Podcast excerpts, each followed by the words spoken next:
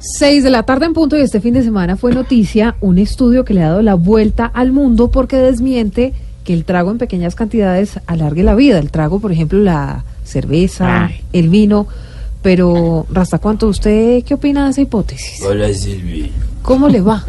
Eh, madre, yo sí creo en esa hipótesis. La muestra es el tino, ¿no?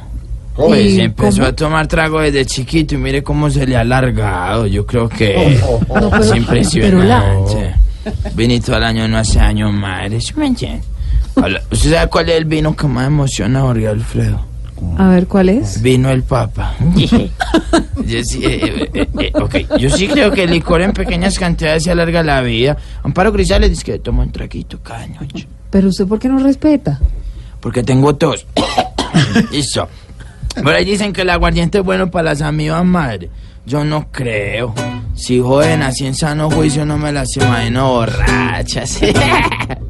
Cantamos un poco, que sirve?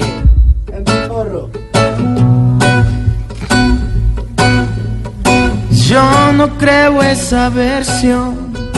A mí que más trago me echen en la copa y brindemos aunque mal guayabo aceche.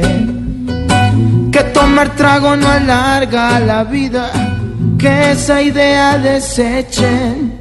Pues que acaso Pambele ha estado brindando con leche un traguiriruriru